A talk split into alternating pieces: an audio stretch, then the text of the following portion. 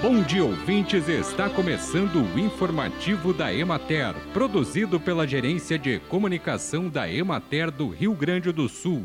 A apresentação é de Matheus de Oliveira, na técnica José Cabral.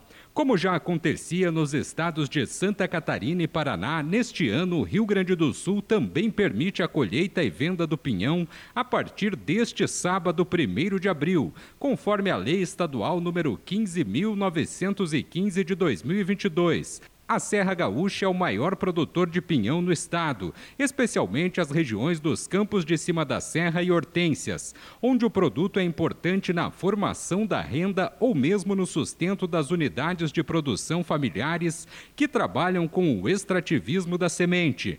Assim como ocorreu em anos anteriores, a produção de pinhão na região da Serra em 2023 deverá apresentar variações entre os municípios. As estimativas iniciais apontam para uma safra semelhante à do ano passado ou com uma redução de 10 a 30% na produção. Conforme a engenheira florestal Adelaide Ramos, extensionista da Emater, isso se deve às condições climáticas ocorridas no período de desenvolvimento das pinhas, especialmente as estiagens que vêm se repetindo nos últimos anos, aliadas à alternância de produção que é uma característica da espécie.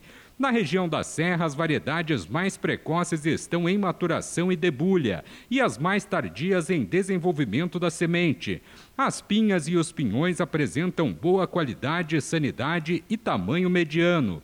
Toda a colheita é manual e a cadeia produtiva apresenta poucas iniciativas de beneficiamento, industrialização e armazenamento, concentrando-se a comercialização no período que vai de abril a junho.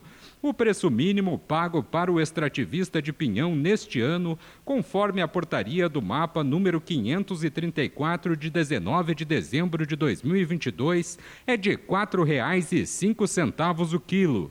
Bem, e por hoje é isso, nós vamos ficando por aqui, mas amanhã tem mais informativo da Emater. Um bom dia a todos que nos acompanharam e até lá!